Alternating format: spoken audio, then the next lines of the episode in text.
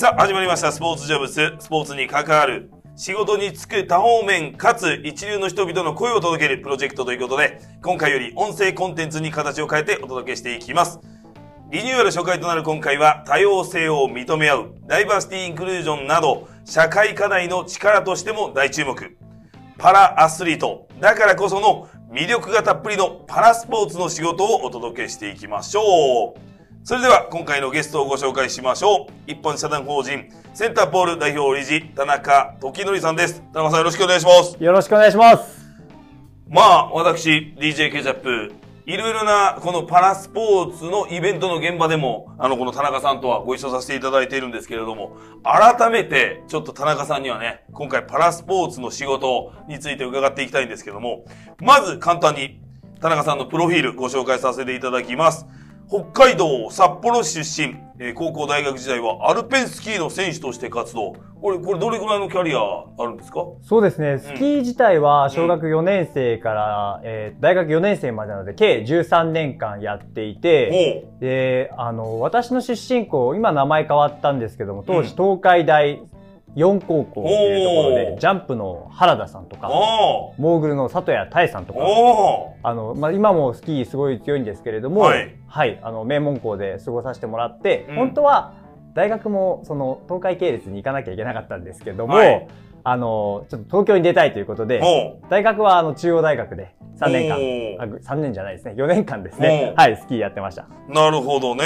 で、大学卒業後に会社勤務を経て独立されるということですけど、はい。どんな会社で働かれてたんですか？そうなんですね。うんえっ、と、全然スポーツとは関係なくて、うん建築士とかの、うんこう、まあ、建築に関わるその資格予備校の営業マンでして、はい。っていうのも、あの、まあ、実は選手続けたかったんですけれども、スキーはい。はい。ただ、まあ、スキー続けるっていうのは、おそらく消防士だったりとか、うん公務員になって、こうスキー続けていくのが一番か選択肢としては、まあ、近いかなと思ってたんですが、はい。あの、大学4年生の時に、うん最後の公務員試験を受けて、はい。で、不合格だったんですね。はい。で、えー当時、あの、まあ、内定いただいた会社いくつかあったうちの、あの、一つで、う入社決めたんですけれども、んちょっとそもそも就職っていうところに私そんなにこう、準備ができていなくて、なるほど。スキーは、あの、冬まで、えっ、と、冬から春までですね、シーズンがあるものですから、はい。あの、まあ、みんながこう、就職活動、もうだいぶ決まっている時には、はい僕がようやくスタートっていう。ようやく山から降りてきたみたいな。そうなんです。はい。うーん。というところだった。はいでもそれぐらいスキーをずっと続けて、はい。まあ、できればスポーツの道で進みたかったそうなんです。という思いがあったんですよね。はいで、まあ一般の会社に就職されて、じゃあ会社勤めを辞めて独立しようと思ったきっかけは？あの、当時、えっ、と、ソチのオリンピック・パラリンピックがあって、はいその前の年ですね。うん。で、私、その大学の寮でこう生活してて、そこには400人ぐらいこう体育学生が入ってる寮だったんですね。はいはいはい。当然まあスキー部もいたりとか、うん他のまあ部活で頑張っている、第一線で頑張っている選手がいたんですけれども、はい。なかなかそのマイナースポーツだと、こう競技を続けるのに、うん。まあ資金面だったりだとかうん環境面で厳しいっていった選手が多かったので、はい。まあ仲間でもある選手がそういう状況でしたから、何かこう力になりたいなと思った時に、まあ自分も会社3年間勤めていて、スポーツに関わりたいなと思って、ただ転職は僕無理だと思ったんですね。なので、まあ、手っ取り早いのが起業するのが早いだろうなと思って何も考えないで起業したのがスタートです。ほー。自身もスキーの選手だったりするところもあったし、はい。まあいろんな、いわゆるウィンタースポーツだったりの選手のつながりがあるから、そこをサポートするところから独立しようとはい。いうところから始められて、今やこのパラスポーツをサポートする会社になっていったわけじゃないですか。そうですね。これはどういう経緯で？はい。あの、もともと本当にスタートからパラスポーツだけ特化してっていうスタートじゃなかったんですね。はいそのマイナースポーツ選手を応援したいっていった気持ちで始めて、はい。まあ、もちろん、まあ、スキーの選手だったりだとか、うん。あと他の、例えばボクシングだとか、キックボクシングの選手もいましたし、うん。いろんな選手のこう関わらせてもらってたんですけれども、はい。あの動いていた中で、まあ、いろんな種目だとかいろんな選手とこうお会いすることになって、うん。でそのうちのあの、まあ、堀江航選手ってこの後あのまた深く掘り下げていっていただけるかなと思うんですけれども義足の選手と会って、あの、まあ、パラスポーツのことを、こう、もっともっと知りたいと思ったのがきっかけで、うん。はい、この世界に本格的に進んでいったっていう形ですね。なるほどね。だって実際自身で、いわゆるそのアスリートのマネジメント会社を立ち上げたと言ったところで、まあ、正直ね、スポーツマネジメントの世界、トップ選手とかがいて、はいスポンサードが取れたり、イベント出演だったり、ね、いわゆるマーケティングのところの世界で、こう、ある程度こう、アスリートの収入とともに、この部合で、あの、収入があるわけじゃないですか。はい、おっしゃる通りです。マイナースポーツで。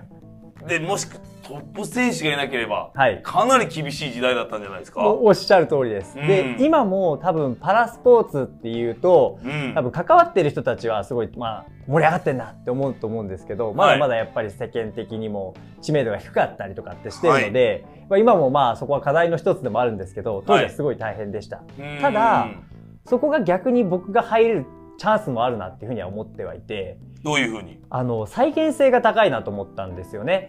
まだ、あの、まあ、パラスポーツをこう、選手をこう、サポートですとか、選手自身も、その、まあ、競技以外のところで価値をこう作り出していくっていった選手が僕ら動いていた中では少なかったので、はい。これはただ選手たちは非常にいいものを持ってると思ったので、うんでこのあの発信っていった部分でお手伝いはできるんじゃないのかなと思って、はい、あの本格的に、まあ、そこをスタートしていったっていうところもありますね。なるほど。はい、で、会社を設立したのは何年なんですか？2012年です。2012年。じゃあ、いわゆるオリンピックとともにパラリンピックにもかなり注目が集まり始めた時でもありますよね。そうですね。んただ、えっと、今思い返してみると、まだその当時東京オリパラ決まってなかったとそうでですすよね。よね。2013、14あたりですから。はいはい。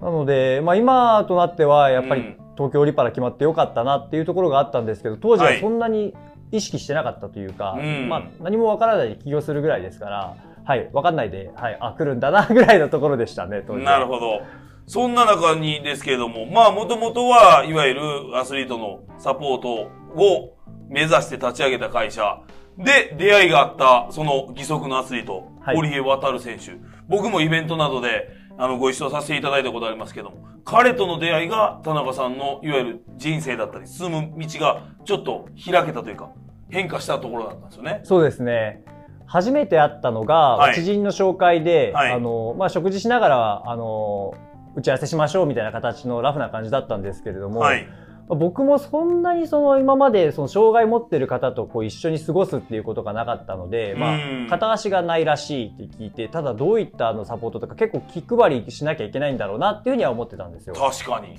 うん。で、まあ、彼はあの義足で生活してるんで、まあ、例えば何かお手伝いするますすることありますかって僕聞いても、いや、大丈夫っす、みたいな感じで話してたので、うんはい。あ、なんか特に、あの、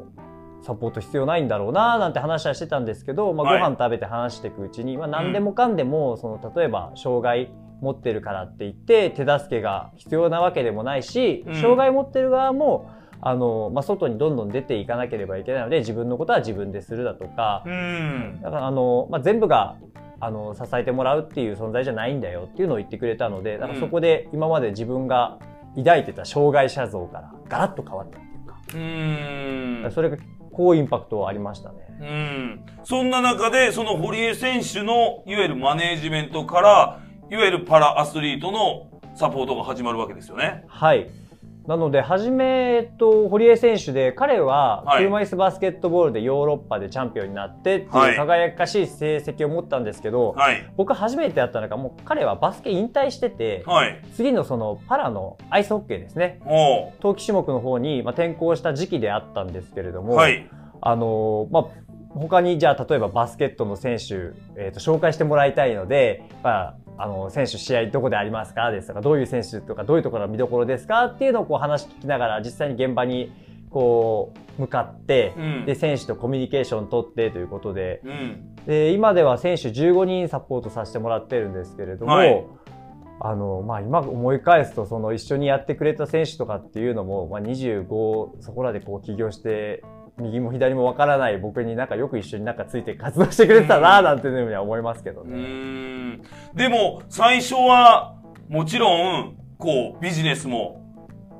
会社立ち上げたものの、全く仕事になるものがなかった時代があったでしょ？はい、大です。うん、その仕事がない中でパラアスリートと出会って、パラアスリートを、こういわゆるブランディングだったり、ね、あの、マネジメントすることがチャンスだと思ったのはどういうきっかけなんですか？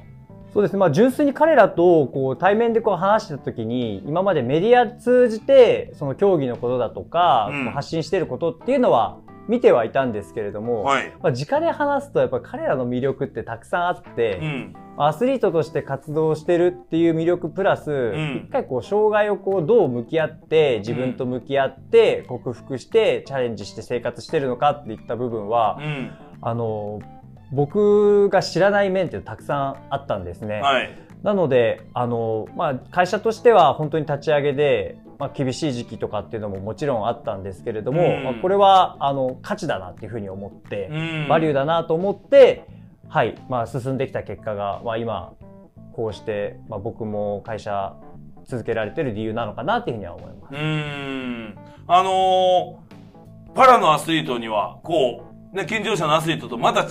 った、こう、ストーリーというか、違った、こう、努力の姿とか、いろんな、こう、胸を打たれる、そんなシーンたくさんあるじゃないですか。はい。うん。このあたりは、僕は田中さんのお仕事、ご現場でも見てますけども、最初はもちろん、会社をなんとかしなきゃならない。普通のアスリート、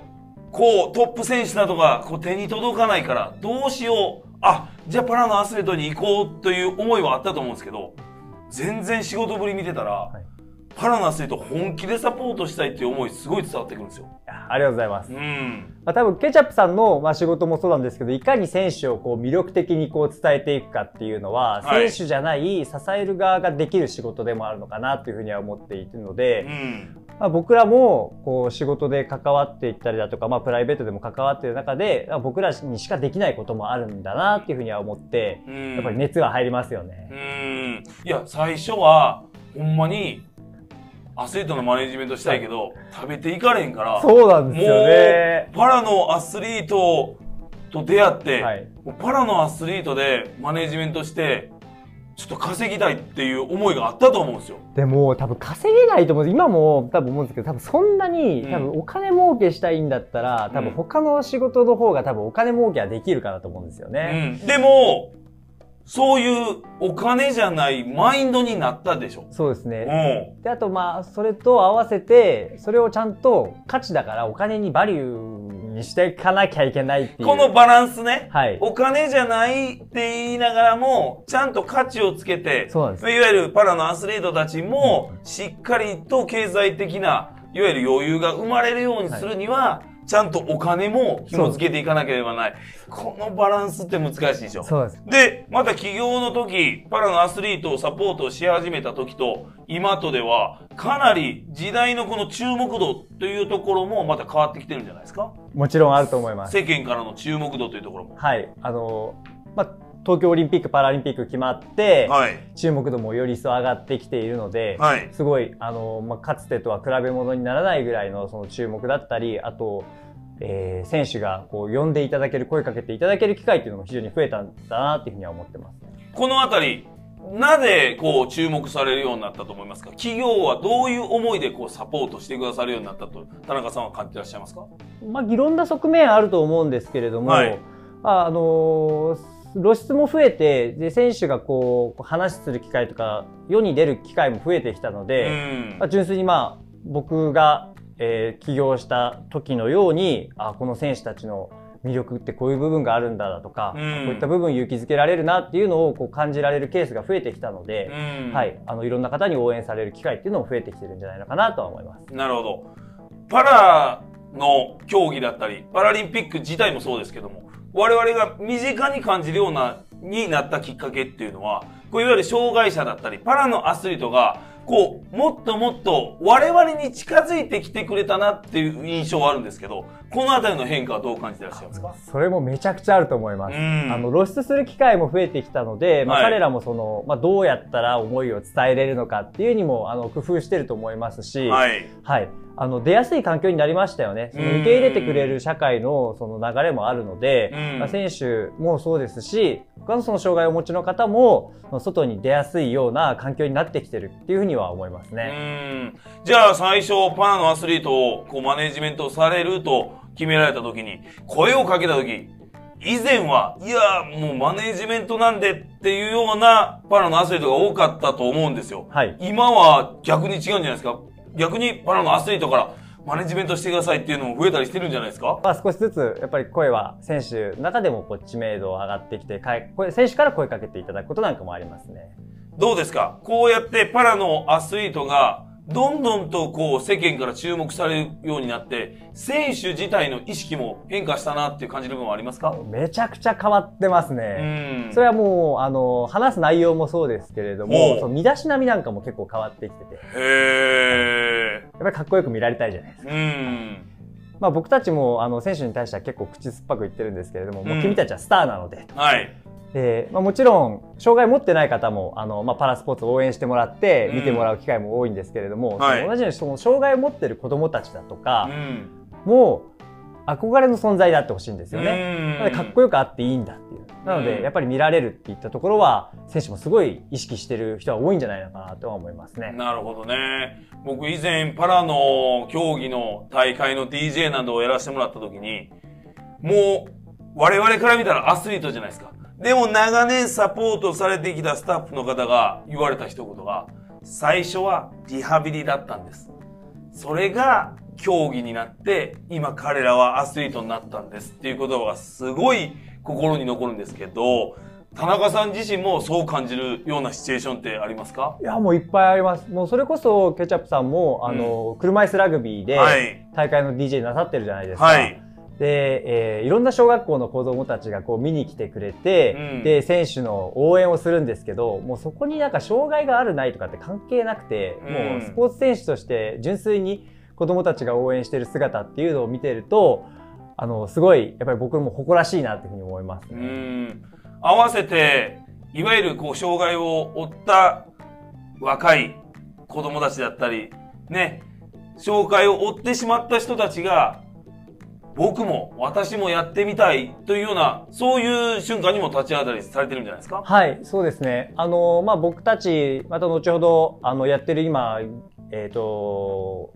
仕事の内容といいますか、うん。サービスの内容でもお話しするんですけれども、そのジュニアの育成も今やっているので、はい。あの、実際に憧れを持った子供たちが、じゃあ、うんいざじゃあ体験してみたいとか、スポーツやりたいっていった場所なんかも準備して、で、あの、ゆくゆくはじゃあ僕もパラリンピックの選手になりたいとか、あんな選手になりたいとかっていうふうに言ってくれる子も増えてきているので、うんだからそれはすごい、なんか僕たちとしても使命感ももちろんありますし、うん。環境を作っていかなきゃなっていうふうにも思ってます。